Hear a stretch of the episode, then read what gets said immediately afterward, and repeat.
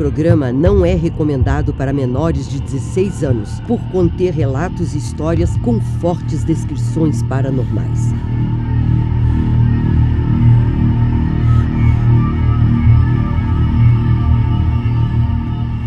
Coloque fones de ouvido, apague a luz ou feche seus olhos para uma melhor experiência imersiva.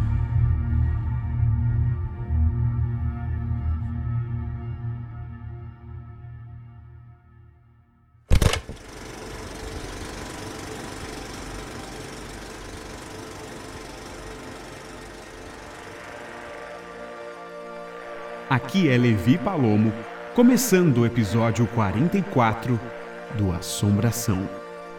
A partir de agora, você já está na sintonia paranormal.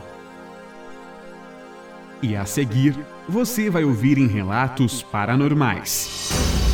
Frequentei psicólogo sete anos. O psicólogo é a base científica. A minha questão era espiritual. Foi a primeira vez que eu senti que, era, que a minha avó estava me dando algum sinal. Ela descia do guarda-roupa e ficava na porta do meu quarto. De meu pé. quarto era cortina, de pé. No meu quarto era cortina, não tinha porta. E ficava de pé. Fui pegar um sapato dentro do guarda-roupa e tinha uma cobra dentro do guarda-roupa. Toda enrolada. Mas eu só vi os pés dele, assim, do joelho pra baixo. Dava pra ver a calça, a meia, com que ele foi enterrado, porque foi eu que escolhi tudo. Eu nunca contei isso pra ninguém. E no Assombração Notícias. Espírito de criança é visto por várias pessoas em casarão antigo de São Bernardo do Campo, em São Paulo. Um caso real que começa com simples ciúme e acaba em possessão demoníaca. É daqui a pouco no Assombração Notícias. Esse é o Assombração.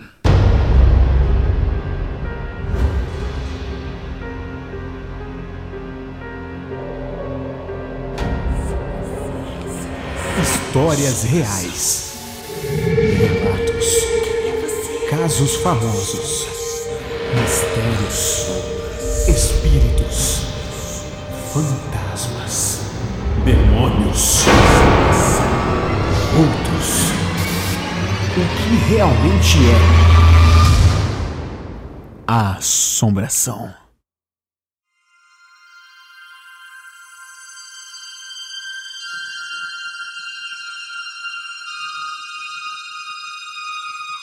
Começa agora Relatos Paranormais.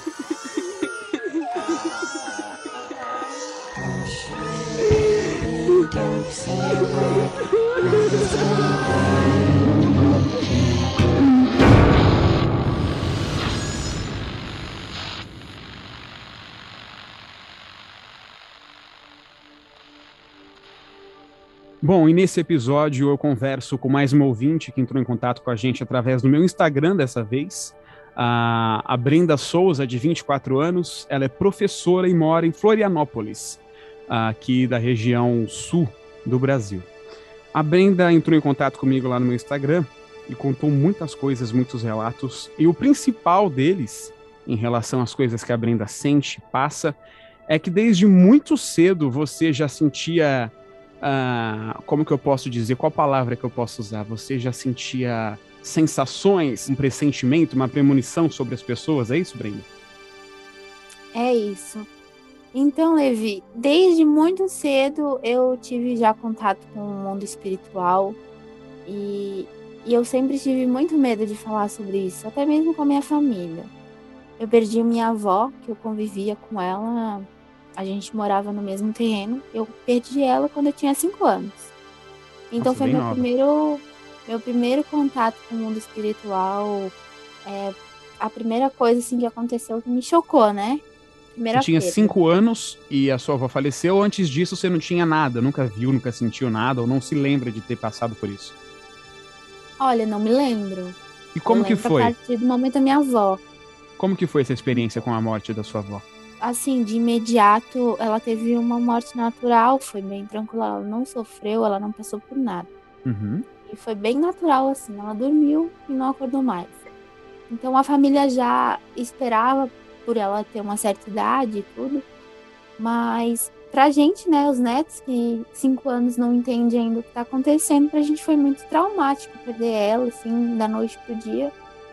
E eu, por muito tempo, eu levei aquilo comigo. Eu, eu tinha saudade, eu chorava. Meu pai e a minha mãe, na época, levaram. Eu tenho mais dois irmãos, eu sou a filha do meio. Uhum. Na época, eles levaram a gente no velório, eles fizeram a gente ver e se despedir da avó, né?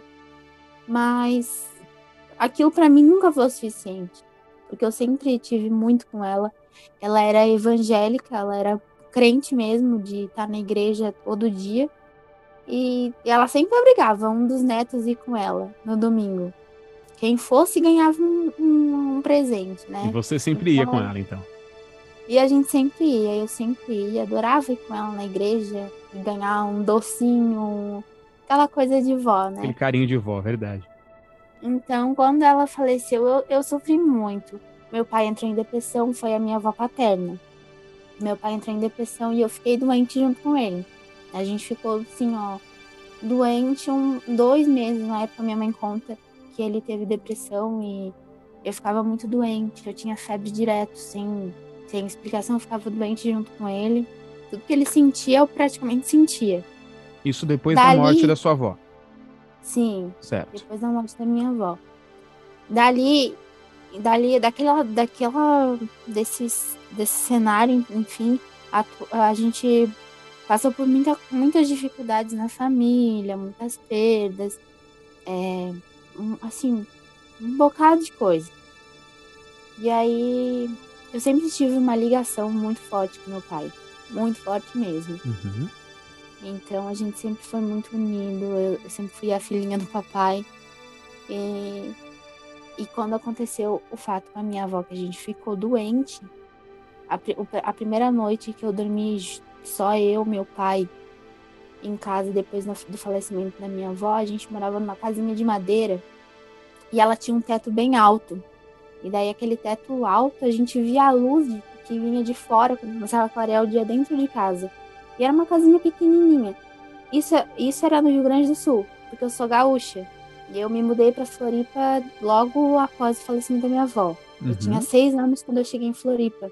E lá no Rio Grande do Sul, que foi onde minha, eu perdi minha avó, a gente morava nessa casinha de madeira.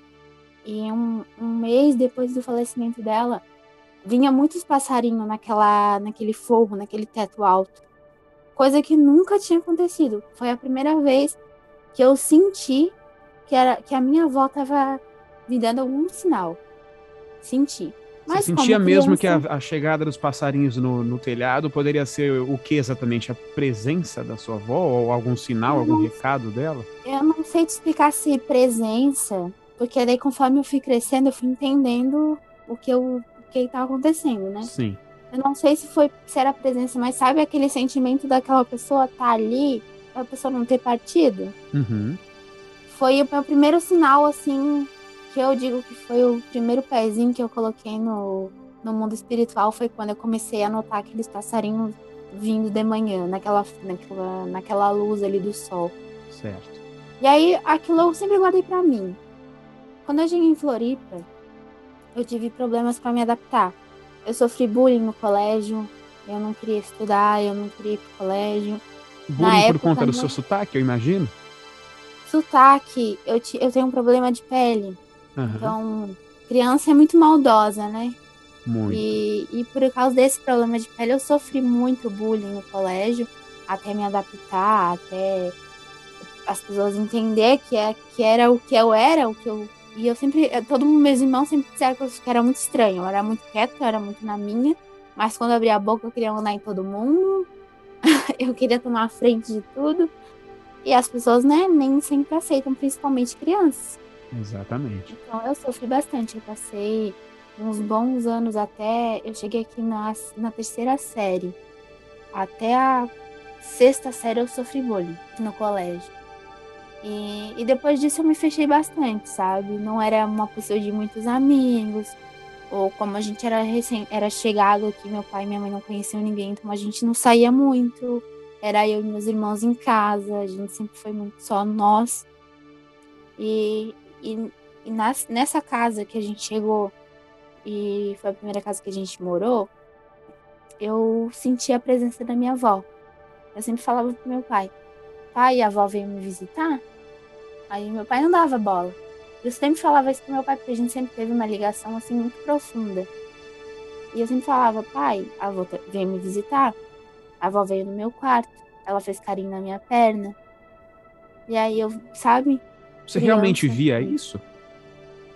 Eu sentia. sentia. Era, um, era uma coisa muito louca. Era, um senti, era sentir ela ali, sabe? Eu não via a figura da minha avó, a pessoa minha avó. Mas Sim. eu sentia e eu sabia que ela estava ali. Esse toque que você disse que ela tocou na, na sua perna, você sentia realmente o toque como se fosse de uma pessoa tocando em você? Senti, eu senti o toque. Eu lembro até que eu ficava com aquela perna que ela tocava, eu ficava arrepiada. Eu passava um bom tempo arrepiada naquela perna. E, e a, a meu pai, enfim, nunca levaram muito a sério, né? Porque aí eu, até voltando, eu passei por muitos psicólogos. E quando cheguei aqui no colégio, não, não existia, naquela época não existia ainda essa coisa de bullying. Mas no colégio tinha psicólogo. Então eu fui encaminhada para psicólogo. Eu frequentei psicólogo sete anos. Sete anos indo psicólogo e tomando remédio. E por conta do meu problema de pele e, e tudo que eu sempre tive a minha autoestima muito baixa. Até hoje eu sofro disso. Tenho muitas crises por, causa, por conta disso. É, e no psicólogo não me ajudou muito, ser bem sincera. Nessa questão não me ajudou muito, porque o psicólogo é, é a base científica. E aí a minha questão era espiritual. Minha, minha questão sempre foi espiritual. Eu sempre tive isso comigo, sempre foi espiritual. Sempre teve essa certeza, então?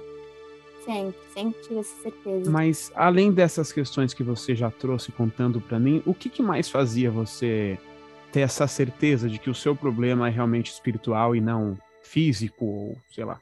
Eu fui pro psicólogo, eu passei uns bons anos no psicólogo. Aí eu aprendi a conversar, eu aprendi a me abrir, não aquilo, tudo aquela maravilha, mas né, eu aprendi a conversar, a botar minhas emoções para fora. Mas quando eu tinha lá pelos meus 11 anos, não, minto, 9 anos, 9 para 10 anos. A gente mudou de casa. Essa casa até então era alugada. Aí meu pai e minha mãe encontraram uma casa no, no, no bairro vizinho. E a gente se mudou para essa casa no bairro vizinho. Nessa casa eu tinha o meu quarto sozinha, separado dos meus irmãos. E nessa casa eu tinha um guarda-roupa. Ele era aquele guarda-roupa antigo, marrom, escuro, bem antigo, aquela Sei madeira. Bem qual é. E tem até um cheiro de, de velho. Tem, tem. Sabe? É mogno, acredito eu. Sim, então. Eu tinha um guarda-roupa desse. Eu não, pegava praticamente metade do quarto. Daí era, era o guarda-roupa de um lado, a cama de outro. E tinha um, um computador bem no pé da cama. E aí, nos, prime nas primeira, nos primeiros meses nessa casa foi super tranquilo. Era ótimo a nossa casa a gente sempre teve. É, o meu pai e minha mãe eles sempre ensinaram pra gente que a gente conquista as coisas, ninguém ganha nada, então a gente sempre deu valor para tudo. E quando eu ganhei aquele guarda-roupa, meu Deus, eu, era o máximo. Eu limpava e eu dobrava minhas roupas e arrumava aquele quarto, era uma maravilha. Só que depois de um tempo naquela casa, a minha mãe me disse que ela começou a notar que eu, eu parei de querer limpar, de querer organizar. Eu queria dormir, só queria dormir, eu só queria ficar na cama. Essas coisas eu não lembro. Eu lembro que eu era bem preguiçosa para ir, principalmente para ir pro colégio. Eu sempre tive essa coisa assim de não querer ir pro colégio. Mas pelo fato de já ter sofrido bullying o medo de passar por isso tudo de novo, né? E, e aí nesse quarto eu comecei a me sentir muito mal nesse quarto dormir. Eu não dormia. Ele era, ele era escuro, mais escuro do que o escuro, mais escuro que o normal. Imagina. Eu sentia, eu via esse quarto totalmente escuro. Mas aí foi passando o tempo. Aí eu, nesse mesmo ano eu perdi meu avô por parte de pai. Eu perdi meu avô por parte de mãe. Aí eu, aconteceu um, é, na minha família uma tragédia que eu perdi dois tios, irmãos da minha mãe, tudo no mesmo ano. E foi uma coisa em cima da outra. E acabou que eu tive mais uma experiência no mundinho espiritual. E aí essa foi foi a que mais me chocou e me choca até hoje. Tava eu comecei a ver a figura da minha avó. Eu via de cima desse guarda-roupa, ele não tinha espaço nenhum do teto do teto pro guarda-roupa, sabe? Sei. Ele tinha pequenos centímetros, tinha uns 5 centímetros do, do teto pro guarda-roupa. E eu via uma, uma fumaça densa. Não era uma, bem uma fumaça, mas era uma coisa escura, assim, bem densa. Ela descia do guarda-roupa e ficava na porta do meu quarto. De meu pé. quarto era cortina, de pé. No meu quarto era cortina, Aham. não tinha porta. E ficava de pé. Só que eu nunca tive medo. Eu sempre fui curiosa. E aí eu levantava da cama e ficava olhando até se revelar o que era. E quando eu fixava meu olho naquela fumaça escura, eu via minha avó, nítida, clara, a minha avó, parte de por parte de, de pai, a que faleceu primeiro, Aham. lá no Rio Grande do Sul. Então vinha a- a- aquela fumaça escura, você diz? Uma, uma coisa preta, cinza, como seria? bem preta. Bem era preta. o quarto era escuro, era noite, tava todo mundo dormindo, mas eu via aquilo mais escuro que o escuro descendo. Parecia uma fumaça escorrendo assim pelo guarda-roupa. E aí formava a figura da sua avó só pra você ver. Sempre, é, sempre muito curiosa, eu levantava e eu ficava olhando. Quando eu via que era minha avó, eu voltava, deitava, dormia tranquilo. Você não sentia Isso medo nenhum, então. Não sentia medo nenhum. Eu Só era você que viu, ou curiosa. mais pessoas conseguiram ver? Não, ah, só eu via. Assim, nítido, claro, era só eu que via. E, e aí isso se repetiu naquele mês, se repetiu mais umas duas, três vezes. E aí no final daquele mês foi férias. Eu acredito que, eu não lembro exatamente quando, mas eu acredito que foi lá por junho, julho. Porque eu lembro que depois a gente pegou férias do colégio e foi pro Rio Grande do Sul passear. E a gente foi na casa da minha avó, que lá morava alguns tios meus ainda. A gente foi visitar eles.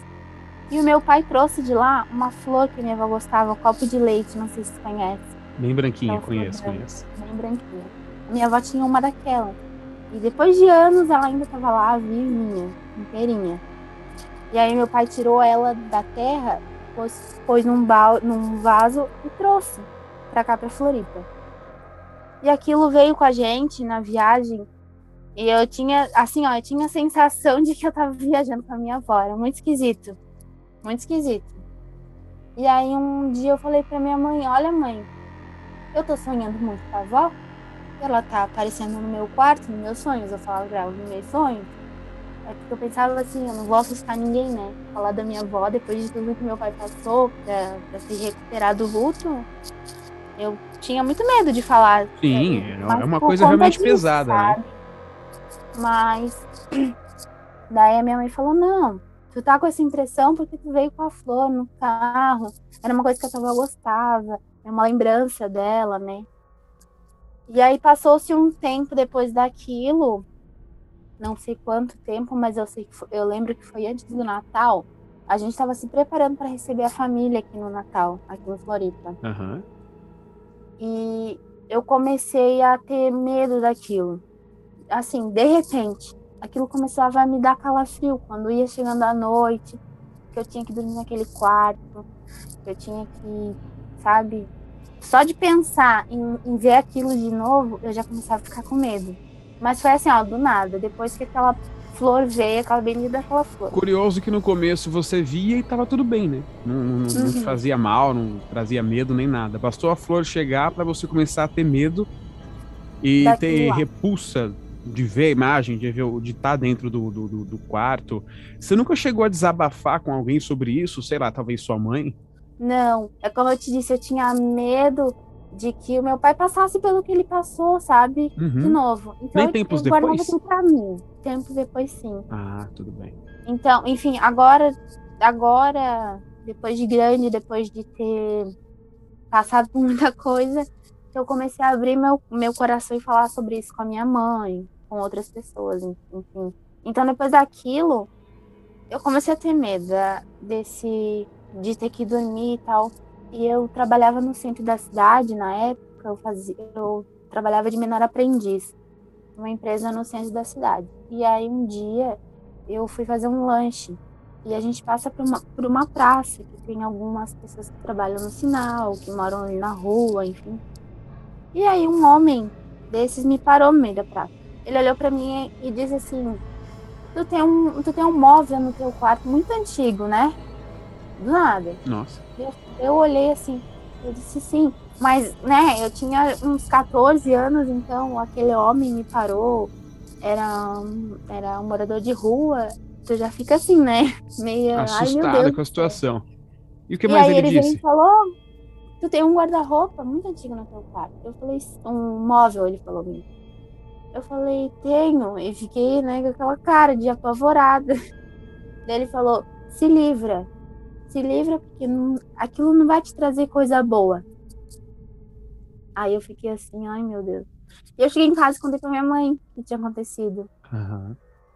No outro dia, eu acordei de manhã cedo. Eu saía, eu era a primeira a acordar para ir para a escola, que eu estudava de manhã e trabalhava de menor aprendiz à tarde. No outro dia, eu acordei, me arrumei, fui pegar um sapato dentro do guarda-roupa e tinha uma cobra dentro do guarda-roupa, toda enrolada. Mas era uma cobra de verdade mesmo. Eu Nossa. peguei meu sapato, fechei a porta do guarda-roupa, fui lá e chamei meu pai. E meu pai tem medo de cobra. Sim. E eu, eu levantei, fui lá e chamei meu pai. Eu disse, pai, tem uma cobra dentro do meu guarda-roupa. Ele deu um pulo da cama e ele achou que eu tava brincando. Ele veio olhar, mas ele achou que eu tava brincando ele. Quando ele viu, era uma cobra dentro do guarda-roupa. Mas teria de onde vinha essa cobra? Um mato do lado, alguma coisa assim? Tem, tem. Onde, que agora atualmente é os meus pais que moram, tem bastante vegetação, tem sítio perto, é uma área. Ali do lado tem um parque ecológico protegido pelo Ibama. Então tem bastante vegetação onde a gente mora. Eu então te ela pergunto, teria Brenda, da onde vir. eu, eu, eu, eu te pergunto porque eu sempre procuro uma, uma resposta racional para aquilo que as pessoas falam aqui, porque sempre tem um lado racional para as coisas e sempre tem um lado espiritual. E curioso, Aham. por- porque assim, você é, sempre vê a, a sua avó surgindo nesse guarda-roupa, em frente a esse guarda-roupa, vai na rua, um morador de rua super aleatório aborda você e fala para você se livrar de um móvel antigo, e no dia seguinte aparece uma cobra dentro desse guarda-roupa. É. o que me faz Então, pensar que o lado racional não tem nada a ver. Então, foi isso. É, eu fiquei por muito tempo pensando, que coincidência. Mas da onde tanta coincidência? Quê? Quem que me explica tanta coincidência? Porque é uma cobra. E, e para muita gente, para muitas é, religiões, Tem um enfim, significado. que acreditam em alguma coisa, a cobra não tem um significado bom, né? Uhum. E, enfim, ali, a cobra onde vinha, ela te- tem, tem como ter ido pro meu guarda-roupa, mas é muita coincidência. Ela tá lá no dia seguinte e tudo. Eu acho um pouco Naquela- difícil a gente acreditar que seria uma mera coincidência, olhando por esse ponto de vista todo do contexto que você traz, né? É. É isso que me assusta até hoje, que, que me deixa pensando em, em tudo que eu já vi e senti até hoje. Com essa, o seu pai alto, conseguiu tirar a cobra? Fez alguma coisa pra, enfim, expulsá-la de lá? Matou a cobra? Não sei. Conseguiu matar a cobra. Muita dificuldade, porque, como eu já tinha dito, ele tem medo de Uhum. cobra, é o único animal que ele tem medo. Com muita dificuldade, mas ele conseguiu sim é, tirar a cobra, matou a cobra. Não sei que fim levou a cobra, mas ele conseguiu. Porque eu só falei pra ele sair pra principal, fugir rapidinho. E, e depois disso, a imagem da minha avó continuava vindo. Aquela mesma fumaça densa, continuava vindo. Eu contei pra minha mãe, pra minha amiga, eu contei pra minha mãe. E, e a minha mãe, a gente começou a ir na igreja. Comecei- Ela começou a me levar na igreja. Tinha uma Assembleia de Deus perto de casa. E ela começou a me levar na, na Assembleia. A gente foi, foi indo, fui aprendendo a orar. Porque eu já, eu já sabia, mas era de pequena.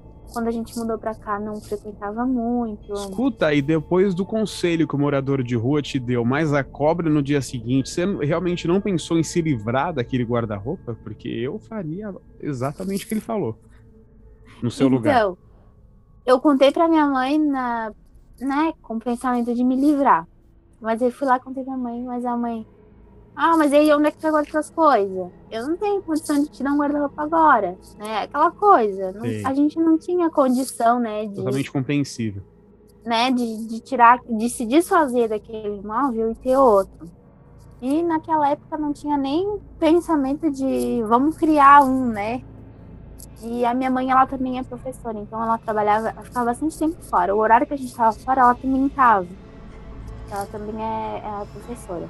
E aí veio acontecendo outras coisas, é, mesma coisa. Minha avó no, no quarto, minha avó sentada na cama. Aconteceu por mais algumas vezes. E nesse ano, antes do Natal, eu, eu entrei no meu quarto e, e eu ainda falei lá do meu quarto era como a casa era toda de madeira, dava para me ouvir do quarto da minha mãe. Uhum. Eu falei para minha mãe, mãe, eu não quero dormir aqui, nessa noite específica. Isso por volta de quantos anos, mais ou menos, Brenda?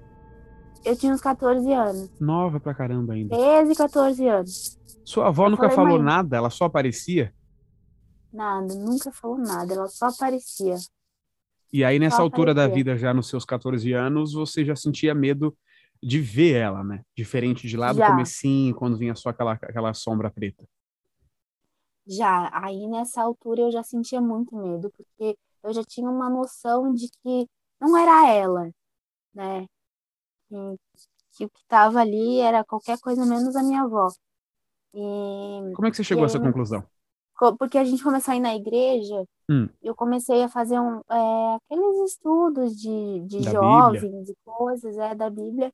E, e na Bíblia, é, quem, quem frequenta a igreja sabe que ah, os, os mortos eles morrem, eles vão ficar lá até o dia do juízo final descansando, eles não voltam por qualquer outro motivo, eles só vão voltar no dia do juízo final. Então, qualquer coisa que aparecer é para enganar a mente, né? Isso eu aprendi lá na igreja, tudo isso, né? E aí, lá nesse dia, então, que eu tava te contando. Sim. A... Eu falei pra minha mãe, mãe, eu não quero dormir aqui hoje.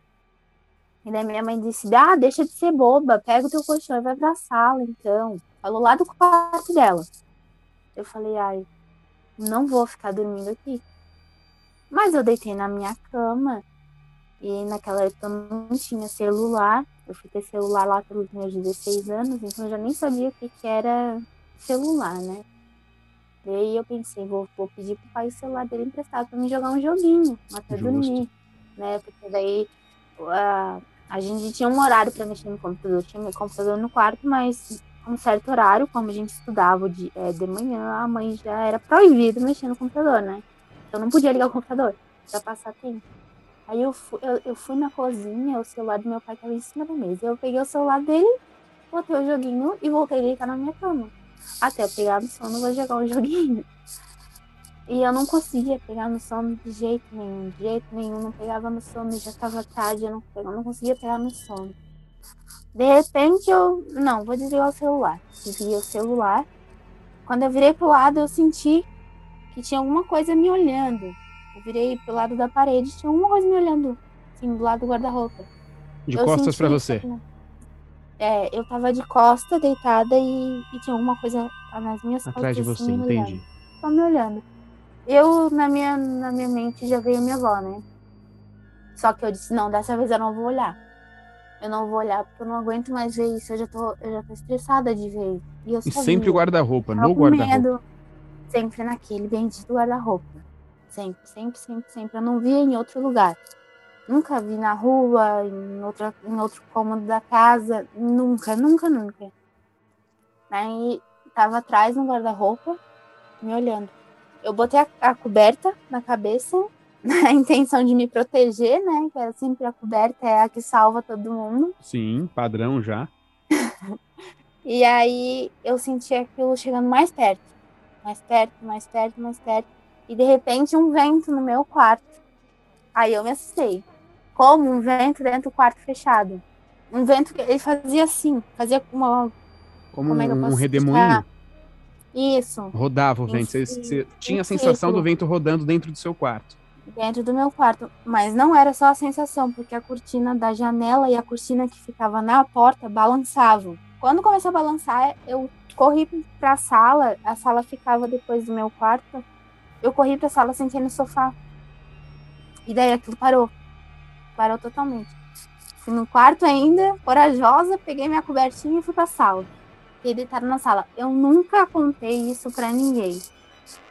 Que eu via, que eu, que eu tive aquela sensação, a minha avó ali. Nunca contei aquilo pra ninguém. Você não pensou em gritar, chamar ajuda, alguma coisa, só ficou quieta e saiu? Eu não consigo entender como. Não eu teria consegui. feito algo do, sei lá, um, uma coisa tão desesperadora dessa, não sei, um, um, grito, alguma coisa do tipo, seria inevitável no momento desse. Olha, é, é, o que eu me pergunto todo dia, porque hoje, se isso acontecesse hoje, eu acho que eu ia sair gritando, batendo porta, sabe, repreendendo em nome de Jesus, porque na, naquele tempo, como eu tinha certeza que era minha avó, na verdade eu não, tinha, não tinha mais tanta certeza, mas eu sabia que era minha avó. Eu via a figura da minha avó. Via a, Nesse a minha dia então... do, do vento dentro do seu quarto, que você sentiu a presença na, nas suas costas, você realmente não chegou a ver a imagem dela claramente. Mas você sentia e achava que fosse sua avó. Sim. A imagem da sua avó. Né? Via, como eu sempre via só a minha avó, então eu. Não, é minha avó. E que ela tá chegando mais perto, cada vez mais perto, e de repente aquele vento, e eu não queria olhar, eu embaixo da coberta não queria olhar o que que era, eu só corri pra sala. Olha, e olhando por um lado falou. racional, eu poderia muito bem pensar que isso seriam sinapses da sua mente por ter passado por um trauma, porque uma criança de 5 anos de idade acompanhar velório, acompanhar enterro, ver pessoa morta, pode ser uma, uma coisa traumatizante. Mas com todas essas situações que você traz, é meio que inútil a gente pensar no lado racional. Porque é, não é, não tem nada de racional aí. É, eu, eu via, como é que eu posso te explicar? Hum, eu tinha cinco anos, mas eu tenho consciência daquilo, eu já tinha um entendimento, não, eu não vou mais ver minha avó, minha avó faleceu, a gente, né? Enfim, tudo, eu já tinha aqui, ah, eu já sabia que eu não sim, era uma criança inocente que não, que eu, sabe? Não, eu já tinha é, consciência daquilo. Então eu acho que é uma das coisas que me faz acreditar que foi os meus contatos no mundo espiritual que me trouxeram até esse ponto, entendeu? De ver ela, de sentir ela, de, né? Até então achava que era ela. E quando começou a acontecer essas coisas de. Eu até tinha falado pra ti que estava mexendo muito com o meu psicológico. E ali começou a mexer muito com o meu psicológico, essas coisas. Muita gente, quando passa por isso, quer correr. Eu fui ao contrário, eu quis conhecer o outro lado eu frequentava igreja. E quando eu tinha 16 anos, depois desse episódio, quando eu tinha 16 anos, eu comecei a namorar um rapaz. E ele era do, do centro espírita. Ele uhum. frequentava o centro espírita. E aí, um dia, conversando com ele, eu contei para ele o que eu tinha passado. E eu perguntei para ele é, o que que no centro espírita achavam em relação a isso, né? qual era a explicação para eu ter visto. Boa. No centro espírita, é, eu fui, frequentei algumas vezes junto com ele, fui, gostei. E me senti muito melhor do que eu me sentia na igreja. Eu conseguia me expressar lá dentro. Eu conseguia. Eu fiz é, desenvolvimento, que dizem, chamam. A gente Conheço. estuda, é, faz aquelas ajudas, né? Tu se concentra para ir ajudar quem está perdido, para se ajudar, para se encontrar. E numa dessa, desses desenvolvimentos, eu fui levada até um lugar que tinha dois homens precisando de ajuda. E chegando nesse lugar, eu perguntei para eles, mas vocês precisam de que tipo de ajuda? Aí um disse que estava com fome e o outro disse que estava com sede. Daí eu, bom, vamos procurar alguma coisa para vocês comerem, né? Para vocês beberem. E andando naquele lugar, é, é, como é que eu posso explicar aquele lugar? Ele tinha um, um céu era branco, não era nem azul. É o céu branco. Esse, esse lugar que você foi, esses, homens, esses dois homens que você encontrou, então foi dentro dos, dos estudos espíritas que você fez. Quase Isso, como uma. Quase como uma regressão, algo mental que você só via dentro de você mesmo, é isso? Como, isso, como um sonho? Só para a gente poder entender como é que é isso no físico ali, na, na, na, na carne, como você sentiu? Então, no físico, a gente se concentra, é tudo luz baixa no local onde a gente fica. Tá, é um né? quarto escuro luz, com luz baixa. Antes de tudo, a gente faz a oração, tem o, é, não, não se utiliza a Bíblia no, no Espiritismo, utiliza o livro do Evangélico Espírita. Então a gente faz oração. A maioria das orações são as mesmas que da igreja, o Pai Nosso, Ave Maria, enfim. Uhum. A gente pega a nossa proteção e Com aí, meditação local, depois. Uma meditação.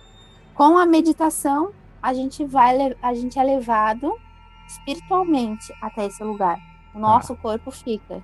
Mas e você realmente via essas coisas que você conta? Isso, eu via. Eu via, eu caminhava nesse local. Eu me via. Eu lembro que a primeira coisa que eu olhei é como que eu tô andando? Aqui, como? Eu tô andando com as minhas pernas ou eu tô voando? Eu como tinha uma curiosidade enorme. Eu tava andando com as minhas pernas, não, como se eu estivesse Normalmente, andando. né? É, certo. se eu estivesse na rua caminhando, conversando com alguém. E o céu e era todo branco? Era, era um. Sabe quando o dia tá nublado? Fica tudo branco, extremamente branco, sei. Tudo branquinho, é. Parecia que tinha uma neblina. E o que mais? E aí tinha umas casinhas, assim, uma afastada da outra, casinhas de madeira. Bem afastadas umas das outras, umas inteiras, bem bonitas, outras mais detonadas, né? E aí eu perguntava para esses homens, mas aonde que a gente vai achar? Eu nunca vim aqui, vocês têm que me ajudar. Eu posso ajudar vocês, matar a sede, matar a fome, mas eu preciso de ajuda também, né? Eu não, não conheço esse local. E nisso, numa dessas casinhas bonitas, eu vi a minha avó regando flor. E aí eu tava indo até ela, e a minha mentora, que é a, a pessoa que fica ali é, ajudando e faz a gente voltar, né? Disse que eu tava chorando muito. Eu comecei a chorar, chorar, chorar muito no físico ali. No físico. E você não tinha consciência disso? Não, eu não senti nenhum momento a chorar. Eu só acordei com os olhos cheios de lágrimas, o rosto vermelho de choro. Sim. Mas no meu espiritual eu não estava chorando. Na minha viagem astral eu não estava chorando. Tava tudo bem para você. Eu esqueci aquelas duas pessoas que eu estava indo ajudar e eu vi minha avó e eu só queria perguntar para ela se era ela que estava me cuidando, se era ela que estava me assustando. Só queria perguntar isso pra ela. Enquanto eu tava indo até ela, de repente eu voltei. De repente eu voltei, e aí eu já via a, a, a minha mentora já me ajudando, me dando água, perguntando se eu tinha voltado, se era eu, chamou meu nome completo, né? Então, eu não sei explicar exatamente porque pouco tempo na, no Espiritismo, mas eles chamam a gente pelo nome completo. Porque existe, existe muitas Brendas por aí. Sim. Mas a Brenda Gonçalves sou eu. Entendeu? Então.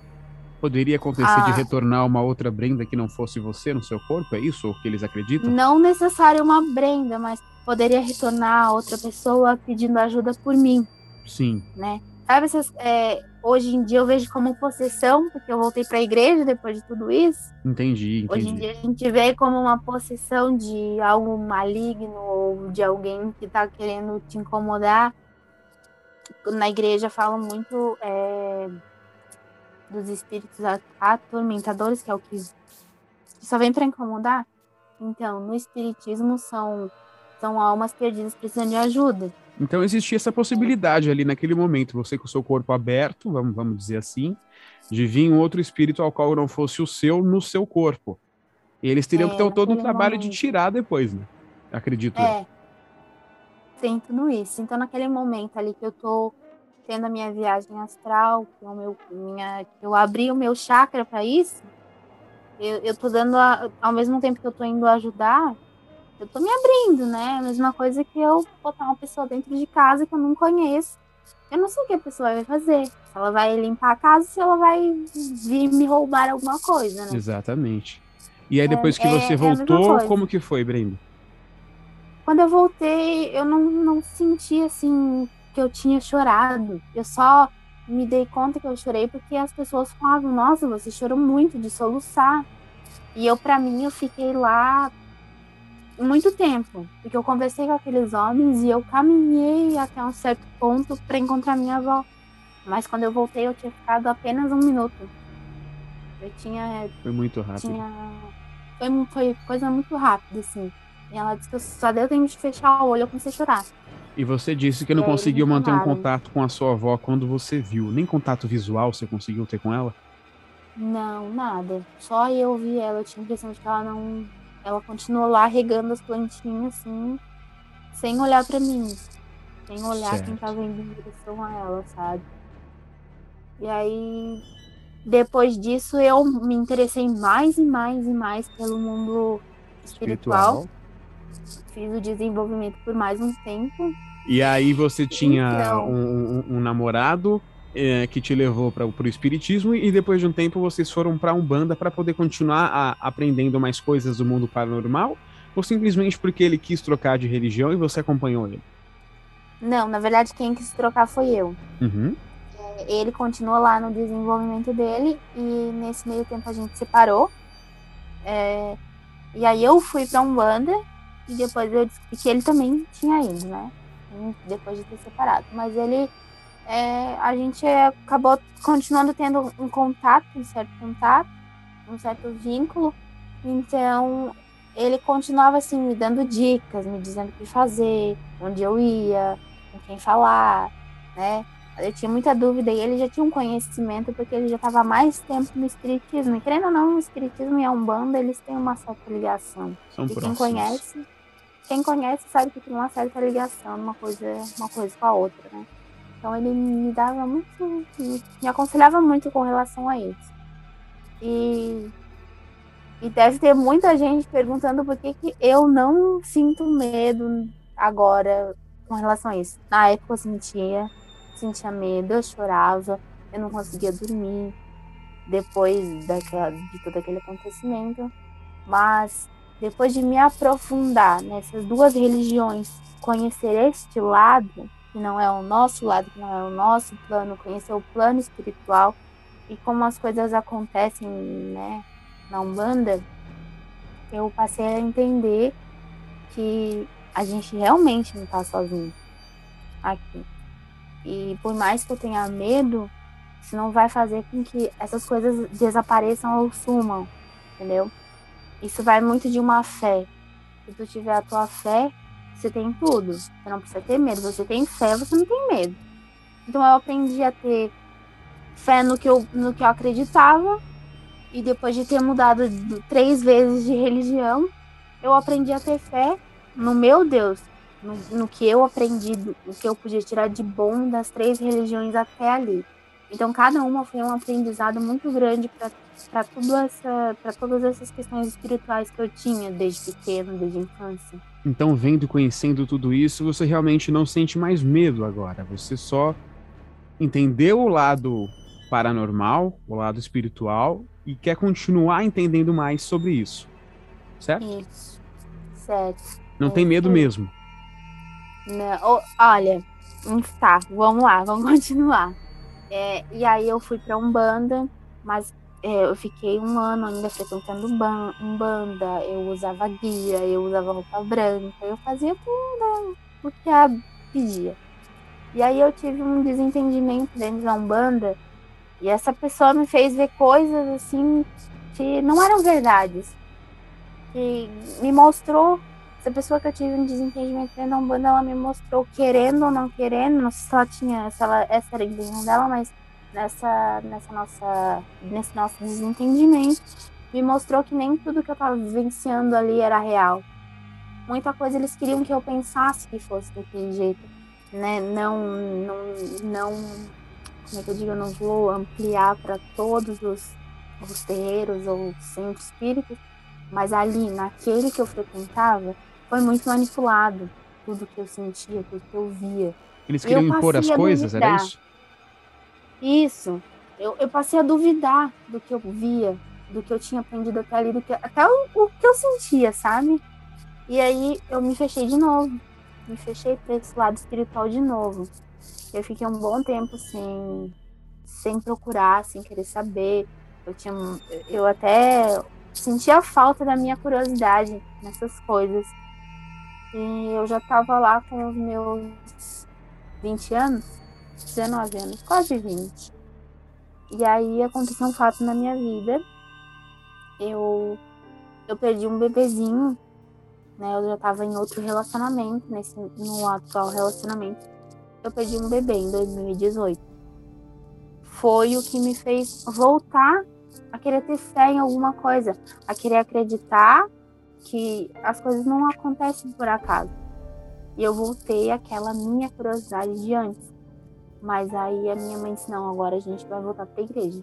Você vai conhecer o outro lado de novo, com outros olhos, mais velha, com outro pensamento. E aí eu já tinha uma filha. Né, Ô Brenda, essa sua, essa sua vontade de voltar a conhecer e estudar o lado espiritual nesse momento foi por conta da perda do, do, do seu bebê? Ou porque você chegou a sentir mais algumas outras coisas, a ver algumas outras coisas nesse período? É, como eu te disse, eu, é, tudo que ia acontecer, eu, eu já tinha aquele sentimento antes. Eu já sentia que alguma coisa ia acontecer, porque eu já estava triste, ou eu já estava feliz demais, ou eu já estava sentindo é, vontade da, é, da, de, daquilo específico, sabe? Quando eu perdi o meu bebê, eu, eu tinha assim uma coisa de. Como é que eu posso te explicar? É, eu, eu sentia. Eu sentia que algo ia acontecer. Não Só sei não te dizer se era bom, não sabia se era bom, se era ruim, mas eu tinha uma, um sentimento dentro de mim. Mas em sabe? específico com o seu bebê ou de modo geral alguma coisa de ruim iria, iria acontecer? Algo iria É, acontecer? não, de um modo geral. Até porque eu não tinha nem ideia de que eu tava grávida. Ah, Não tinha entendi. nenhum como eu estar grávida naquela época. É, eu me protegia, né? Tomava remédio anticoncepcional. Então, nunca imaginava que eu tava grávida. Uhum. Nunca imaginaria. E aí, quando aconteceu de eu perder, eu fui pro hospital, a minha mãe me levou pro hospital e eu me internei porque os médicos achavam que era pedra no rim. Meus irmãos, minha mãe e meu pai, todos tiveram esse mesmo problema e ele é um problema hereditário, quem tem sabe. E aí, quando aconteceu de eu ter, de começar a ter ali os sintomas de bebê, que é a mesma coisa que pedra no rim. Primeira coisa, é pedra no rim. Me internaram pra fazer exames, pra fazer tudo aquilo. Chegando no hospital e eu tive um aborto. E foi bem no início. E, e eu já estava em outro relacionamento com uma pessoa, com o meu atual é, marido. Era o desejo dele de ter bebê, de ter um filho. Ele já, tinha, já foi casado, também já tinha sido casado, já tinha tentado, não deu certo. Uma história bem Bem e grande. aí eu não nessa época eu não estava na igreja. A mãe do meu esposo, ele, ela era ela é da igreja, então ela vivia convidando. Ela vivia me convidando e eu nunca aceitava, nunca aceitava. E depois que veio acontecer de perder o bebê, um dia eu falei pra ele, olha, se eu também me convidar hoje eu vou. E naquele dia ela me convidou. E aí eu fui. E aí dali eu comecei, eu ia com minha mãe, eu ia com minha sogra, é, eu ia com uma amiga. Você sentia essa necessidade, né, de voltar a, a- a ter um apoio espiritual para você? sentia. E cada vez que eu ia mais, mais vontade eu tinha de ir. Eu ia na terça, eu ia na sexta, se desse, eu ia no domingo. Eu tava sempre indo, sempre tinha algo bom de tirar de lá. E foi aí que eu voltei pra igreja. Eu tava com 20 anos. Eu voltei pra igreja e desde então eu continuo na igreja. É, eu ainda sinto, é, agora recentemente, há dois meses atrás, eu perdi o meu esposo né? E eu sentia, antes dele falecer, eu senti, eu senti a dor do luto. Eu não sabia explicar o que que acontecia, o que que, o que que ia acontecer, mas eu sabia eu tava me sentindo triste. Essa foi uma das sentindo- coisas que você trouxe para a gente, inclusive, lá na, na conversa que a gente teve lá do, do meu Instagram. Ah, inclusive, você já começou dando o seu relato falando sobre isso, sobre essa perda que você teve do seu, do seu marido. Ah, e uma perda recente até para você, né? Agora a gente está gravando esse episódio, hoje é dia 18 de agosto, foi em junho, né, que aconteceu, ou julho? Foi julho, dia Julho. 2 de julho ele faleceu. Ele, ele, Um pouco mais de um mês, sofreu então, um agora. Acidente, é, ele sofreu um acidente no dia dos namorados, no dia 12 de junho. Ele ficou na UTI ainda durante 20 dias. E no dia 2 de julho, ele veio a falecer. Então, e foi assim, ó, uma- é, ele fez aniversário dia 1 de julho. Ele estava já no, na UTI.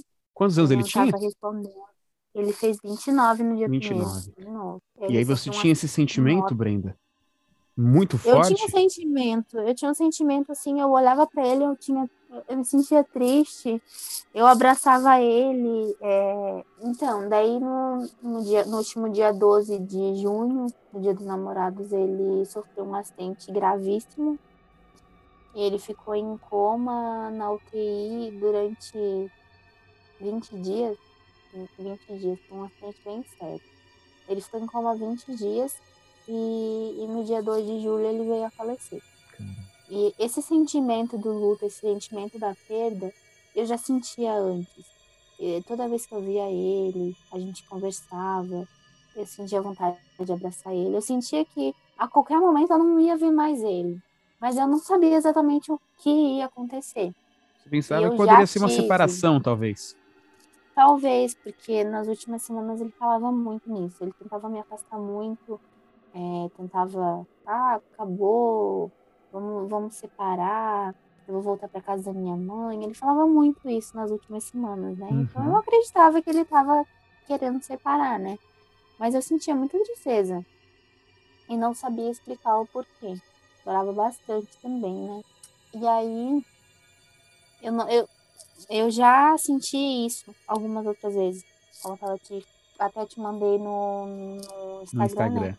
Eu já sentia isso outras vezes. É muito difícil usar uma palavra específica, porque não sei se premonição é uma, é uma palavra correta para isso que, que você sentia. Mas você, você sentia sensações antes das coisas acontecerem com as pessoas e aconteceu com mais pessoas além do seu marido também, não foi isso? Foi. Então, é, eu conheci uma pessoa que é, essa pessoa era, ela era muito nova, né? Uma amiga, ela era muito nova. Uhum. E, e quando eu conheci ela, ela tinha passado por algumas situações com a família e ela tava, ela se sentia muito sozinha, então a gente se aproximou muito nesse momento. E, e daí quando isso veio acontecer, a nossa aproximação, é, eu brincava muito com ela, porque algo, é, como é que eu posso explicar? Eu via ela diferente eu olhava para ela e eu via que ela estava diferente. Alguma coisa nela estava diferente. Não era fisicamente, né? Não era a aparência dela, mas eu senti algo diferente nela, até porque a gente teve pouco convívio, mas a gente teve uma proximidade muito grande nesse pouco tempo. Você só não sabia o que era, então? Tava, eu só não sabia o que era. E eu dizia pra ela, meu Deus, o que, que tá acontecendo contigo? E aí um, um dia eu, eu fui abraçar ela e eu mexia, eu abraçava, a gente abraça nas costas, né? E eu passava a mão costas dela, meu Deus, eu tô sentindo alguma coisa nisso, tu tá diferente, alguma coisa mudou, tu tá mais feliz? Eu perguntava pra ela, você tá mais feliz?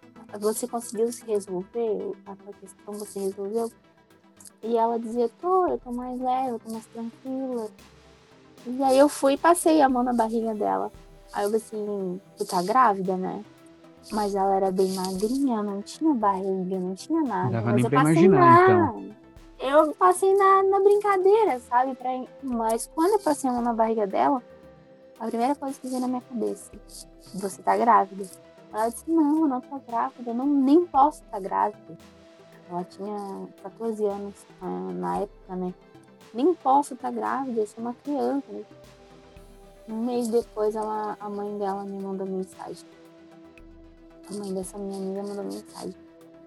Olha, a fulana tá grávida. E ela já tá grávida de seis meses. E aí isso aconteceu de novo com outra pessoa. Só que eu senti a mesma coisa, que ela estava diferente, não fisicamente, e eu não cheguei a encostar nela, mas eu falei, faz o teste. A gente estava na casa dela, eu falei, faz o teste que tá grávida.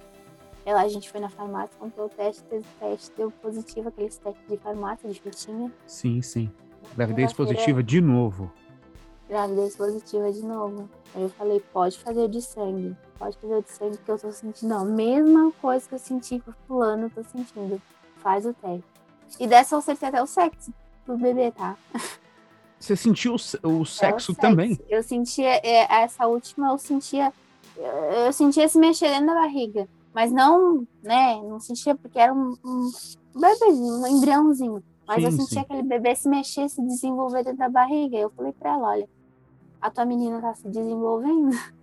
Ô, Brenda, até agora você trouxe aqui para mim é, sensações barra premonições de, de pessoas conhecidas, mas já aconteceu alguma vez especificamente com você?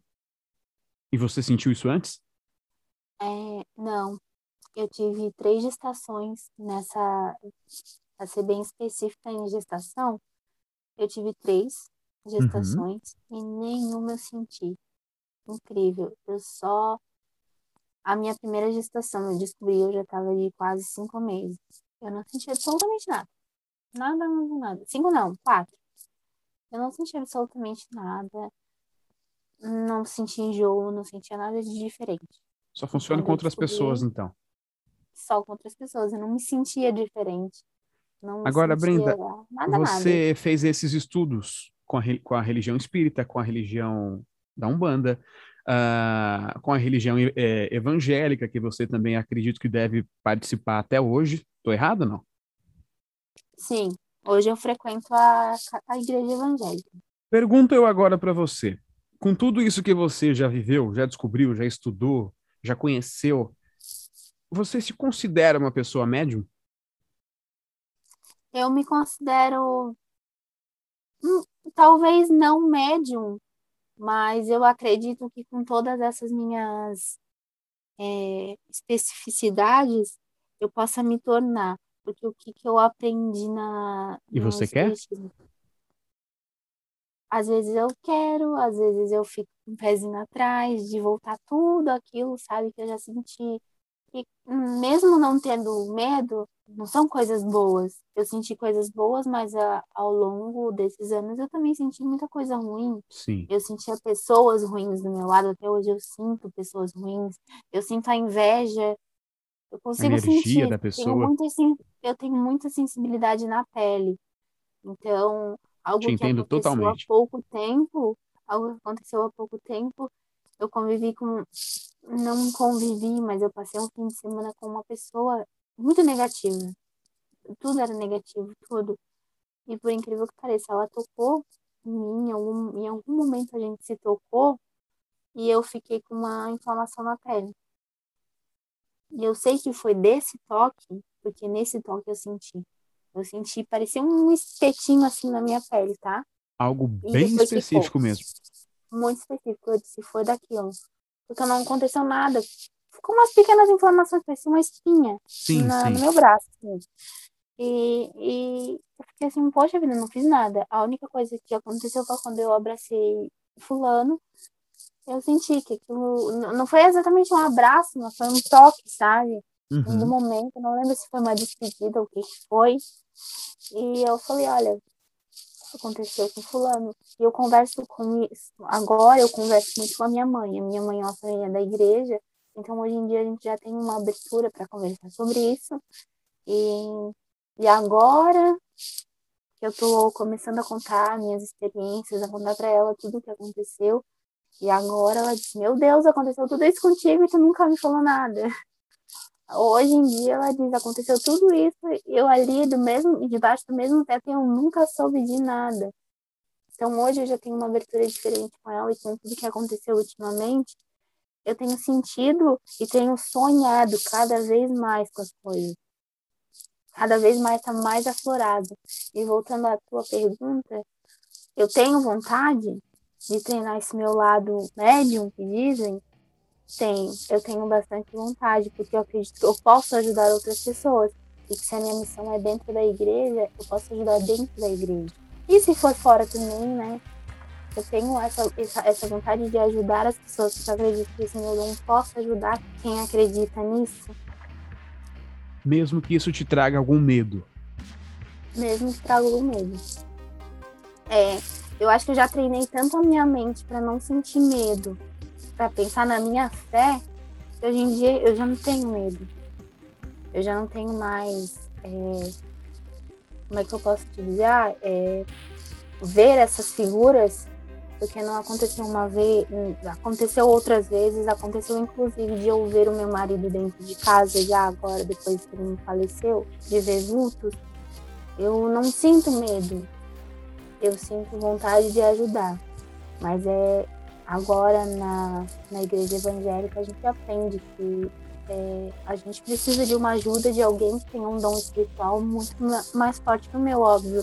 Depois de ter andado tanto, eu não eu mesmo passo a não acreditar tanto no meu potencial. Essa, inclusive, é uma pergunta que eu ia trazer para você, e você, inclusive, falando, acabou já, já relatando sobre ela. Depois da morte do seu marido, então, você chegou a ver vultos, coisas dele? Vejo. Eu vejo. Eu, inclusive, semana passada, eu estava sozinha dentro de casa. É, as crianças tinham brincado no quarto e, e elas subiram para casa da minha sogra. A gente mora tudo no mesmo terreno. Eu moro na casa de baixo ela mora na casa de cima. Uhum. E aí as crianças subiram para casa da minha sogra para não poder tomar banho. Eu, eu, tenho uma menina de 5 de cinco anos e tenho um bebê de 10 meses. E as crianças foram brincar lá na casa da minha sogra para não poder tomar banho. Saindo do banho, a, nosso banheiro fica dentro do quarto das crianças. O banheiro.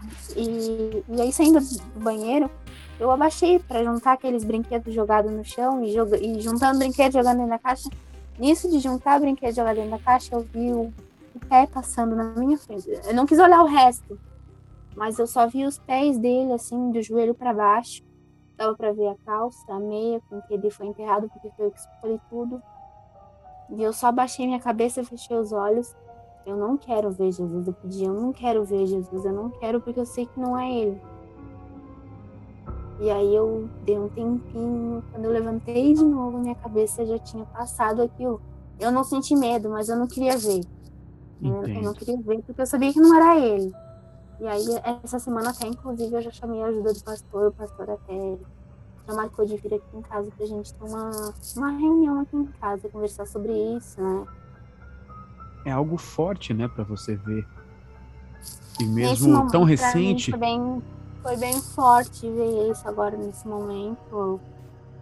Mesmo não sentindo aquele medo, aquele pavor, todo mundo disse que eu sou muito corajosa de continuar aqui, né? Sozinha, num lugar que era nosso, que sim, lembrança dele.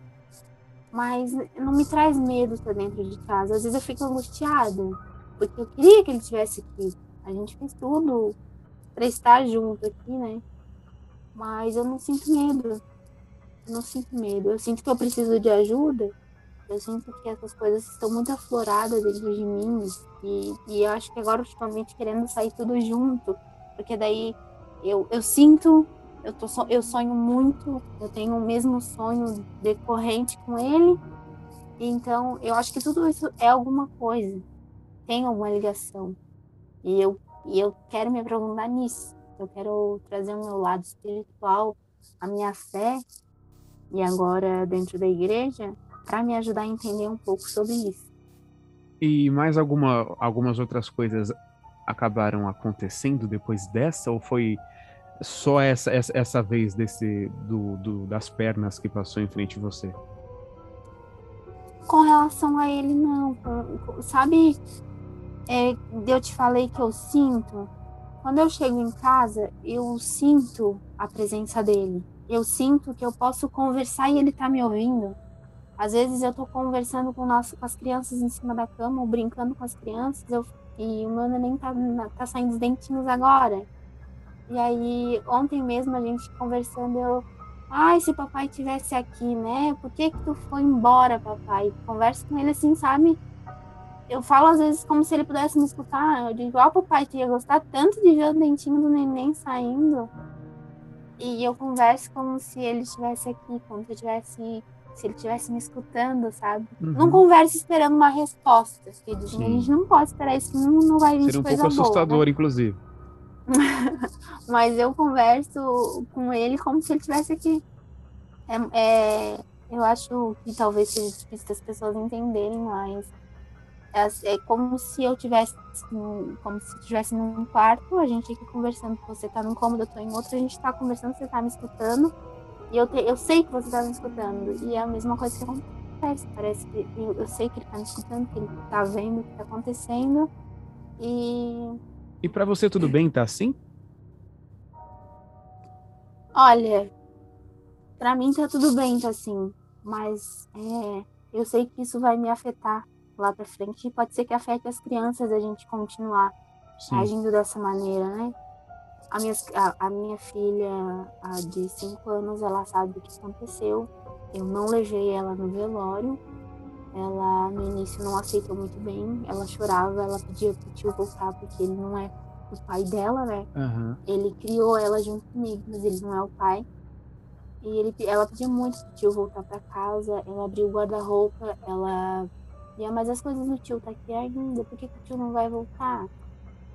E eu sempre tentando explicar de uma maneira que não fosse, né, deixar ela mais triste. Sim, sim. Mas chegou um momento agora, com, vai fazer dois meses e tal, ela já tá mais.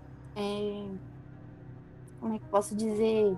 Tá entendendo melhor, tá? Tá entendendo melhor a situação, né? Tá aceitando melhor. Sei. Começou aquela fase da aceitação no luto dela, né? Inclusive, ela me pediu é, para ir aonde ele tá enterrado. E, ah, eu quero ir ver o tio onde tá. E me explica, sabe? Ela me explica as coisas assim. É, eu já disse para ela, ela tem dois pais que têm como vocês dizem, médiums, uma mediunidade muito elevada. O pai dela também. E eu sempre digo para ela, se, se você quiser conversar tá com a mamãe, se você ver qualquer coisa estranha, eu sempre falo para ela, se você quiser conversar com a mamãe, eu vou Boa. te ouvir, pode falar. Isso é importante você fazer mesmo, tá certo. Eu sempre converso porque eu, eu não sei, eu tenho, eu tenho a sensação de que ela também sente muita coisa ela vê, ela é muito inteligente, tem coisas que a gente não precisa nem explicar. E, e ela já sabe, sabe? Ela, ela que veio me dizer assim, ô oh, mamãe, não é que quando a gente morre a gente não vira estrela? Ela falou pra mim, a gente não vira estrela, estrela já tá no céu.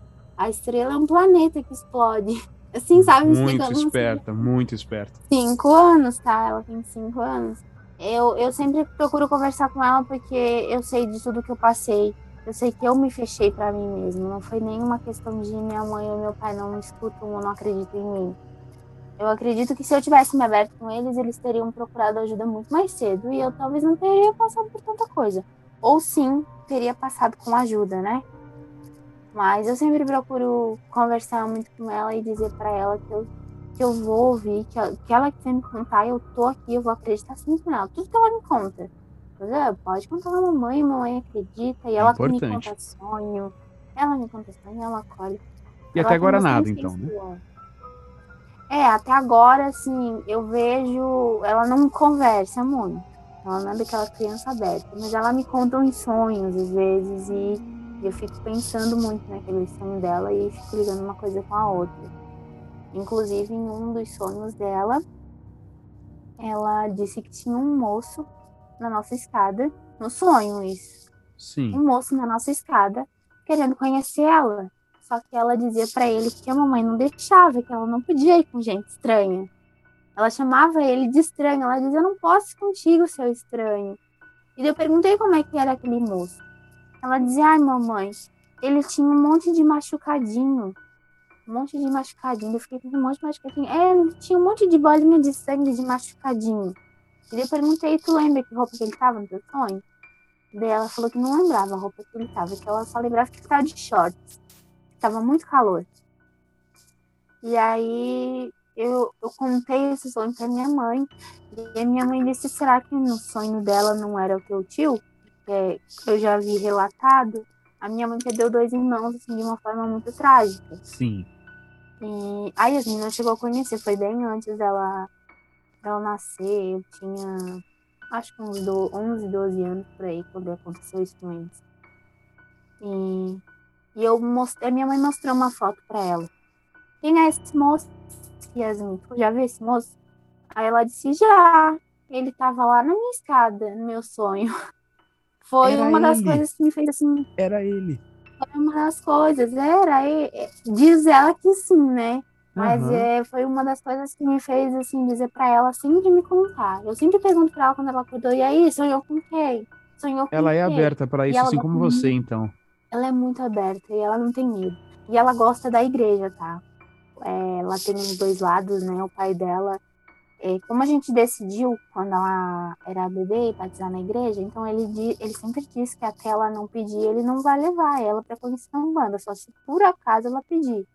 Mas ela gosta muito de ir na igreja, ela canta, canta com as crianças na igreja e tudo, e, e vai com a minha mãe, e vai comigo, vai com a minha sogra, e ela gosta, gosta muito, ela tem esse lado bem aflorado, por isso que eu sempre me pergunto e é importante você abrir esse espaço para ela, porque aí tudo, toda essa coisa calada que você passou e você teve, ela não vai passar. A não ser que ela, que ela realmente queira não contar e não compartilhar isso aí com você.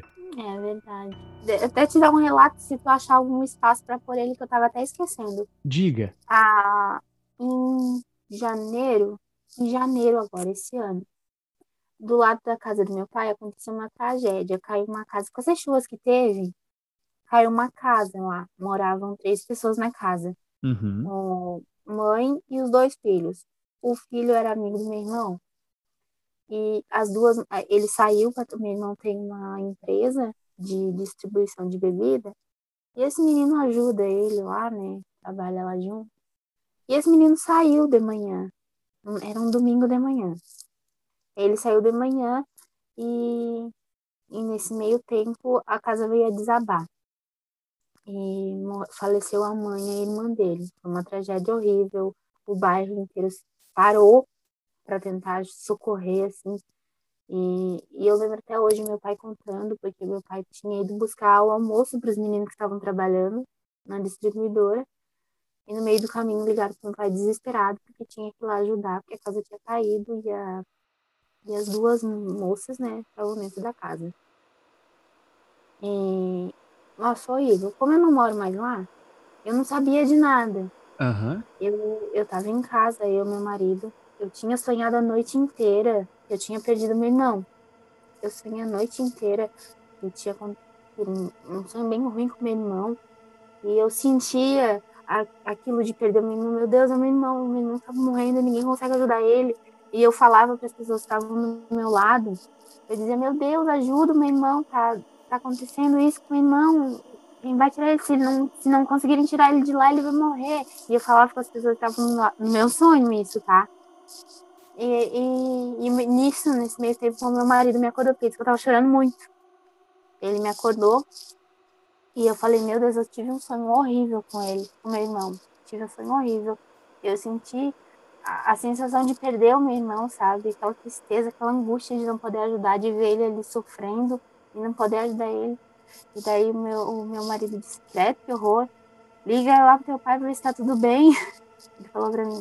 E eu fiquei com aquilo. Isso era de manhã cedo, eu fiquei com aquilo na cabeça. Mas aí, né, aquela coisa, mãe, arruma um filho, dá jeito no outro. E, e acabei esquecendo de ligar pro meu pai de manhã. Era meio-dia, eu fui lembrar de ligar pro meu pai pra ver se tava tudo certo. Eu liguei pro meu pai. Quando eu ligo pro meu pai, ele atende o telefone chorando. Diz, eu perguntei, e aí, pai, tá tudo bem? Meu pai atende o telefone dizendo, não, não tá tudo bem. Então, meu mundo desabou, Você né? já pensou que tinha sido seu irmão. Dudu? Eu perguntei, cadê? Cadê o Dudu? Cadê o Dudu que eu sonhei a noite inteira com ele? E aí meu pai disse, não, ele tá bem. Ele só falava isso, aconteceu uma tragédia. E eu escutava no fundo, assim, o pessoal gritando: Ah, elas estão aqui, tem que tirar isso aqui, que elas estão aqui. Eu disse: Meu Deus, o que aconteceu? E eu tentava, e meu pai tentava desligar o telefone. Ele disse que não conseguia, que ele não conseguia achar botão, ele não conseguia achar nada, ele só enfiou o celular no bolso. E eu no telefone gritando e tentando, tentando entender. Gente, eu fiquei tão agoniada, tão agoniada. E aí, quando eu escutei, elas estão aqui, e aí alguém falava, elas estão gritando, e ajuda aqui, ah, mas a gente não só escutava isso no telefone, aquele sonho veio todo na minha mente. Sabe? Tudo que eu, no meu sonho, pensava, aquelas pessoas pelo telefone do meu pai, eu escutava. Sabe? E aí, mais tarde, quando as coisas se acalmaram, não, porque não se acalmou. O pior aconteceu, as duas faleceram no meio dos escombros lá da casa, enfim, foi terrível, foi um dia horrível para todo mundo. Eu imagino, imagino. Nesse meio tempo eu fui para lá para saber o que tinha acontecido, porque eu não conseguia parar, né? Só pensava no meu irmão. Mesmo meu pai dizendo que não era nada com ele, mas tive aquele sonho. Aquele ufa, sonho pelo menos ver que não foi seu irmão, mas mesmo assim é uma, uma, coisa triste, né? Foi. Aí eu cheguei lá, primeira pessoa que eu vi foi um menino que perdeu a mãe e a irmã. Eu o amigo do seu irmão. um amigo do meu irmão. Eu corri, eu corri assim, vi, eu, eu vi o meu, meu pai chorando, meu irmão no canto chorando, todo mundo chorando e eu mais ou menos sem saber o que. Mais ou menos sabia o que tinha acontecido, mas não sabia que pior já tinha acontecido, né? E aí meu pai só veio e me abraçou. Ai, ela chorava e a gente não conseguia, elas gritavam, a gente não conseguia ajudar, não sei o que. Eu disse, pai, não precisa me contar mais nada, eu já sei tudo o que aconteceu. Você sonhou com isso? Uhum. Você sentiu tudo isso? Eu senti, senti tudo aquela, aquele sentimento de perda, aquele sentimento de, sabe, de tristeza que ele estava sentindo de perder, principalmente a irmã, sentimento ali de irmão para irmão. Eu, eu, eu disse pro meu irmão, eu já sei tudo que ele tá sentindo. Eu senti isso no meu sonho, eu senti. Ao mesmo tempo do alívio por não ter sido seu irmão, é difícil você ter que uh, ver alguém nem tão próximo de você, mas alguém ali na sua frente, debaixo de escombros, debaixo de pedra, uh, praticamente agonizando para a morte, né? Que foi aquilo que aconteceu.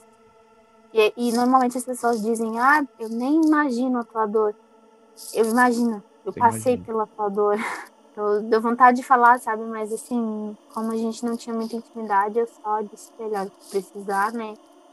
Mas eu sentia a dor dele, eu sabia o que ele estava sentindo, o, o que ele tinha passado. Eu passei uma noite de pânico e eu já sabia, né? Brenda, dentro dessa nossa entrevista, tem alguma pergunta que por acaso eu esqueci ou deixei de fazer para você? Olha, eu acho que eu contei assim tudo que eu lembrei também, é muita coisa. Acho que não. Fala uma coisa para mim, qual o seu maior medo? Hoje em dia é de morrer. De morrer? Depois que eu, depois que eu tive os meus filhos, eu tenho muito medo de morrer. Eu preservo muito a minha vida. Mas o medo muito. de morrer exatamente pelos seus filhos, por eles ficarem sozinhos, ou o medo de você morrer pela coisa da morte, que é algo totalmente desconhecido até que você passe por isso? Pelos dois, mas eu acho, acredito que mais pelos meus filhos, porque depois que tu vira mãe, vira pai, o teu sentimento assim de proteção ele triplica. E não só com os filhos, é contigo mesmo, porque hoje em dia eu penso que se eu partir, eles literalmente vão ficar sozinhos, não tem pai. Então, se eu partir daqui, como vai ficar os meus filhos? Então, hoje em dia eu tenho muito, muito medo de morrer mesmo. Agora, Brenda, a gente voltando um pouquinho para trás uh, dessa história toda que você contou, eu, eu fiquei pensando sobre algumas coisas aqui. E tem uma pergunta, uma, uma penúltima pergunta para te fazer nessa nossa entrevista. Você já estudou todas as religiões, todas as coisas necessárias, e você acredita que esses espíritos que apareceram, essas coisas que apareceram para você, de fato não eram em si os espíritos das pessoas que morreram. Então, eu, eu te pergunto, por que que, a, que isso iria aparecer para você? Qual seria o propósito da sua avó ter aparecido para você, por exemplo? Qual o propósito do, do, dos pés do seu marido terem passado de frente para você após a morte dele? Qual que você acredita que seja o porquê, o propósito disso? Olha, eu acredito, primeiramente, que não era eles, em nenhuma das situações era eles em si, né? Eu acredito que era algo de ruim tá querendo me atingir ou atingir até mim e meus filhos, porque dentro da minha casa, né? Então, é, como é que eu posso te explicar? Eu não acredito que seja eles, né? Então, por tudo que eu já estudei, tudo que eu conheço de religião. Não é muito que eu quero um pinguinho de água esse ano. Eu tenho muito ainda que conhecer. Então, pelo que eu acredito e pelo que eu penso hoje, não, não era eles. É, não era ninguém para me ajudar. Eu acredito sim que era algo que esteja ali para atrapalhar a minha vida, que queira me tirar alguma coisa. Eu não acredito que seja uma coisa boa, mas, como eu te disse, eu tenho fé, eu tenho muita fé. Eu tenho muita fé nas minhas crenças, então eu acredito que com a minha força de vontade de me libertar disso, eu vou conseguir. Eu já eu tenho bastante ajuda, graças a Deus, eu tenho bastante ajuda, eu tenho muita gente de fé, de poder do meu lado. E, e o que for que queira me fazer mal ou fazer mal para minha família, não vai conseguir. Não vai conseguir porque agora eu tô firme, eu tô forte e, e mesmo que isso venha para me atrapalhar, que eu acredito que é o que está acontecendo, todas essas visões e, e premonições são coisas para me atrapalhar, para fazer minha vida andar para trás, não vou, não vai conseguir. Legal, bacana você ter esse, esse pensamento, essa força dentro de você. É a tal da resiliência, na é verdade. Uhum. Muito importante você ter isso com você. Agora, fazendo um link com isso que você acabou de, de falar para mim, eu entro na, na, nossa última pergunta da entrevista, que eu sempre faço para todos os entrevistados nos episódios pares aqui do Assombração. Brenda, na sua opinião, os espíritos são pessoas que já morreram ou são demônios? Eu não acredito que sejam pessoas que já morreram, por mais que esteja ali em forma, em forma física, imagem das pessoas que já morreram, eu acredito que não seja, até porque a minha religião não me permite eu pensar que é, né? Mas mesmo com tudo que eu conheci, eu acredito que quem já morreu, está descansando, não vai voltar até o dia do juízo final. E o que está ali são demônios, são, são almas atormentadas que, que, eu, que eu acredito que são aquelas almas que eu ainda não estudei, mas eu ainda tenho a mesma curiosidade que eu acho que a maioria das pessoas tem, é de saber de onde vêm essas almas atormentadas. Uhum. Eu não uhum. posso te dizer, confirmar de onde elas vêm, mas eu acredito que, que elas não são quem a gente pensa que é. Eu acredito que são coisas malignas que vêm para fazer um mal mesmo, para te ver derrotado junto com elas. Brenda, eu quero muito agradecer a você pela sua entrevista, por ter tirado esse tempo para a gente poder conversar e você contar essas, todas, essas experiências todas que você já passou. E principalmente agora que uma das, das suas experiências foi algo bem recente e algo que acredito eu que deva te machucar um pouco, inclusive, sobre falar sobre isso. Então, eu de verdade queria te dar um abraço agora, mas a gente está longe, você está em Floripa, eu estou em São Paulo, mas de qualquer forma, sinta-se abraçada, uh, de qualquer coisa que você precisar. Uh, eu estou em São Paulo, você está em Floripa, de novo eu falo isso, mas virtualmente, qualquer coisa que você precisar, você pode contar comigo, com o Levi, você pode contar com a Assombração, com o programa, no caso, uh, e fica à vontade para quando você quiser relatar, conversar, eu estou aqui, tá bom? Ah, eu queria te agradecer também porque é a primeira vez que eu estou me abrindo falando sobre isso. É, você tinha me falado que às vezes é bom conversar sobre isso, e é realmente é foi muito bom. Foi, assim, em parte libertador é poder trazer isso à tona hoje, sem sentir medo, sem sentir remorso, sem sentir nada. E uma coisa que eu queria deixar, assim, dita para as pessoas é que o medo ela vai levar a gente a, a lugares que a gente não queria estar. E que independente da religião ou de crença, ou de não crer em nada, de ser um ateu, né? Que a gente não sinta o medo. Não, a gente não precisa do medo. O medo ele leva assim a, a, a loucuras, né? A fazer muita besteira e, e não pensar direito. Eu acho que o medo é uma coisa que, que ela acaba com qualquer pensamento, com o que você pensa, com o que você acredita, e guardar isso dentro de si, esse medo, ela piora cada vez mais. Ela não piora só o que a gente está passando, ela piora a gente, ela piora nós, nós mesmos, né? Brenda, mais uma vez, muito obrigado. Essa foi a Brenda Souza, de 24 anos, que é professora e mora em Florianópolis, na região sul do Brasil.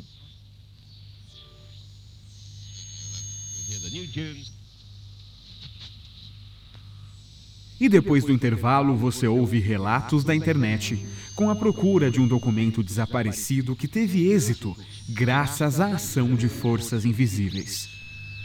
Se você tem um relato paranormal e quer contar aqui no Assombração, nossas redes sociais e e-mail estão abertas a todo momento. Aqui é Levi Palomo e voltamos já. Você está na sintonia paranormal do Assombração. Assombração FM. Uma playlist exclusiva e gratuita com as melhores músicas dos filmes e séries de terror e paranormalidade para você ouvir antes e depois de um novo episódio ou quando quiser. São mais de 7 horas de músicas para você ouvir. Pesquisando por Assombração FM no Spotify ou YouTube, você já pode começar a ouvir. E para facilitar a sua vida, a gente deixou os links aqui na descrição desse episódio. É só clicar e pronto. Essa é a Sintonia Paranormal do Assombração FM.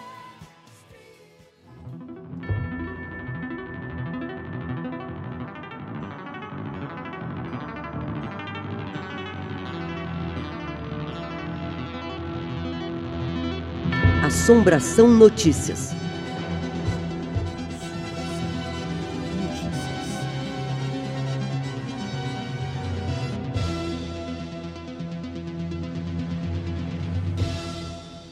Espírito de criança é visto por várias pessoas em casarão antigo de São Bernardo do Campo, em São Paulo. O suposto espírito de uma criança assusta pedestres em torno da chácara silvestre em São Bernardo do Campo. Um morador do bairro Nova Petrópolis teve uma surpresa bastante desagradável ao passar do lado da chácara silvestre por volta das 10 horas do dia 29 de abril de 2021. Ele alega ter visto uma criança brincando próximo ao portão de entrada do lado de dentro da chácara. Ele se aproximou do portão e chamou a criança. Então ela saiu correndo em direção à porta de entrada do casarão. Ele alega que gritou várias vezes para ver se alguém o atendia na chácara, pois achou muito estranho um menino que aparentava ter em torno de 4 ou 5 anos, uma hora daquelas, sozinho brincando dentro de uma chácara vazia e abandonada. Trabalhadores dos arredores da chácara silvestre relatam também ter visto várias vezes o menino brincando próximo ao casarão na madrugada. Dona Fátima, que é moradora do bairro Nova Petrópolis há mais de 25 anos, relata que por diversas vezes já avistou o menino e uma das vezes que a chácara tinha o acesso livre, correu atrás dele e ele simplesmente desapareceu próximo à porta de entrada do casarão. Tempos depois, uma professora disse ter fotografado o que seria o menino que assombra o casarão de São Bernardo do Campo, em São Paulo. Após a reportagem da página Viva ABC, a professora relata. Vi que a reportagem da Chácara Silvestre deu bastante repercussão. E me lembrei que antes eu já havia gravado um vídeo naquele local para a creche em que eu trabalho. E no vídeo aparentemente aparece o menino. As portas estavam trancadas e isso foi no início do ano passado. Se saísse alguém, daria para vermos. E as imagens você pode conferir agora nas nossas redes sociais.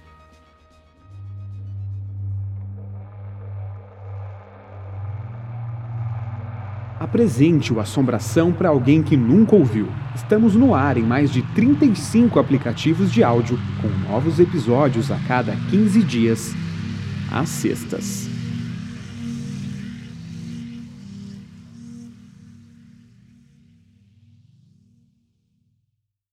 Assombração.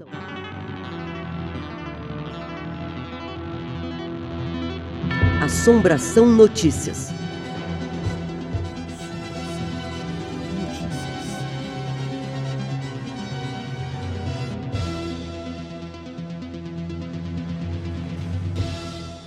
Um caso real que começa com um simples ciúme e acaba em possessão demoníaca.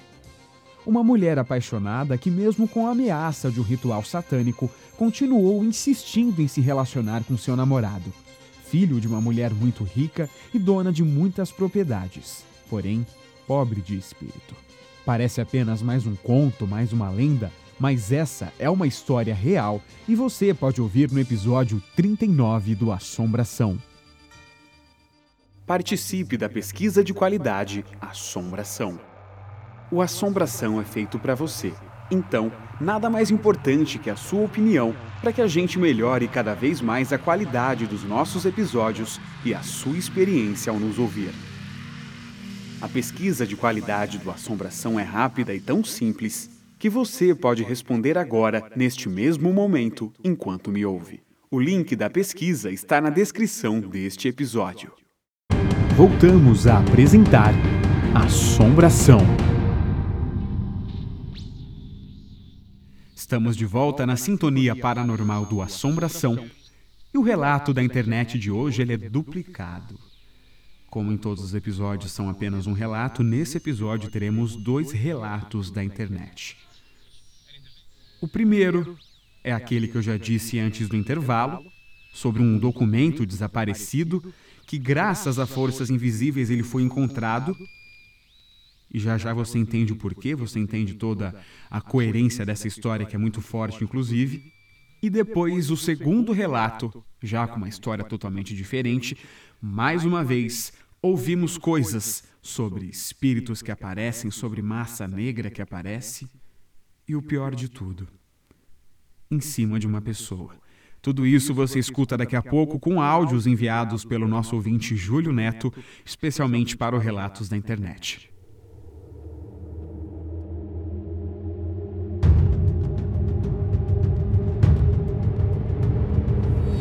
Relatos da Internet.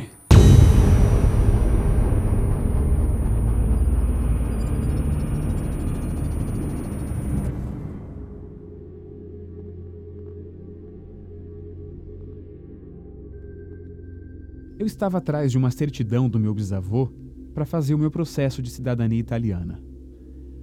Porém, eu não conseguia encontrar isso de jeito nenhum. Até que eu desisti um pouco e fui atrás de outras coisas. Teve uma noite que eu me deitei na cama para dormir e no meio da madrugada eu acordei. E tinha um senhor bem magrinho sentado na minha mesa de cabeceira e eu levantei da cama e me sentei. Olhei para ele sem medo nenhum e foi quando ele falou: Procura naquela cidade. Procura que tá lá. No dia seguinte, eu liguei nessa cidade e tava lá a certidão dele. Duas semanas depois, eu fui visitar a minha nona e eu pedi para ela me mostrar as fotos antigas dela quando era jovem. Até que chegou uma foto e ela só disse: Aqui nessa foto é eu e meu pai. Na hora eu gelei era ele, era aquele senhor que estava sentado no meu quarto, bem magrinho, simpático, e que me falou onde estava o documento para encontrar e me fez encontrar o documento.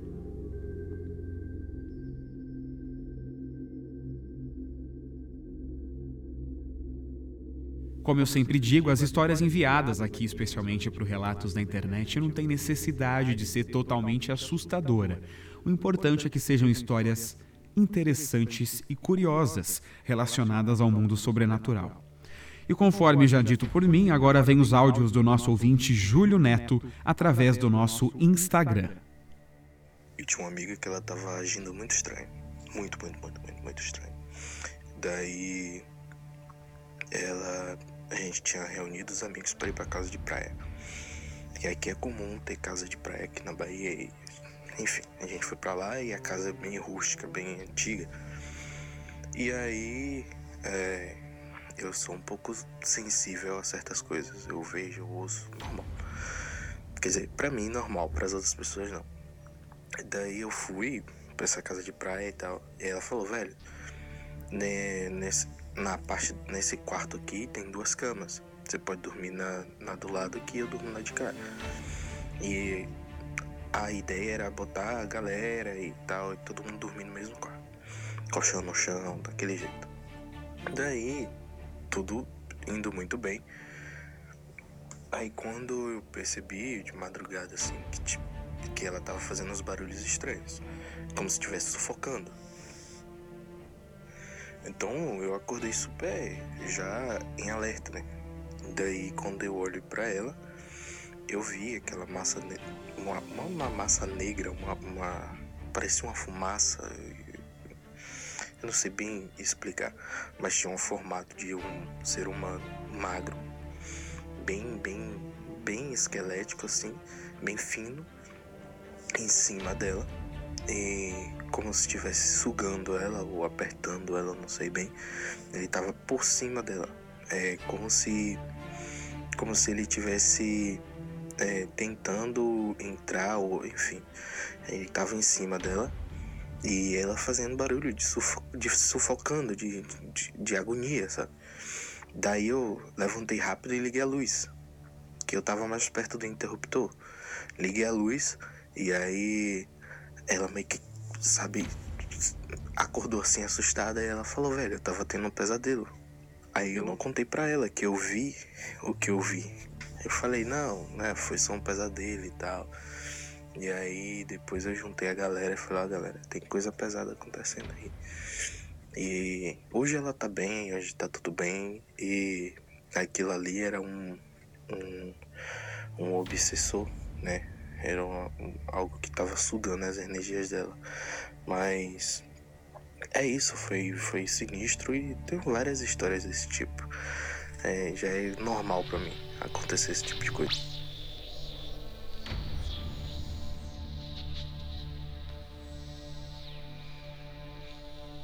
E no próximo episódio do Assombração, o que há por trás dos mistérios exibidos no filme A Freira? Você descobre toda a história em mais um episódio da série Investigações de Ed e Lorraine Warren. Diretamente dos nossos estúdios em Santo André, São Paulo, Levi Palomo, desligando.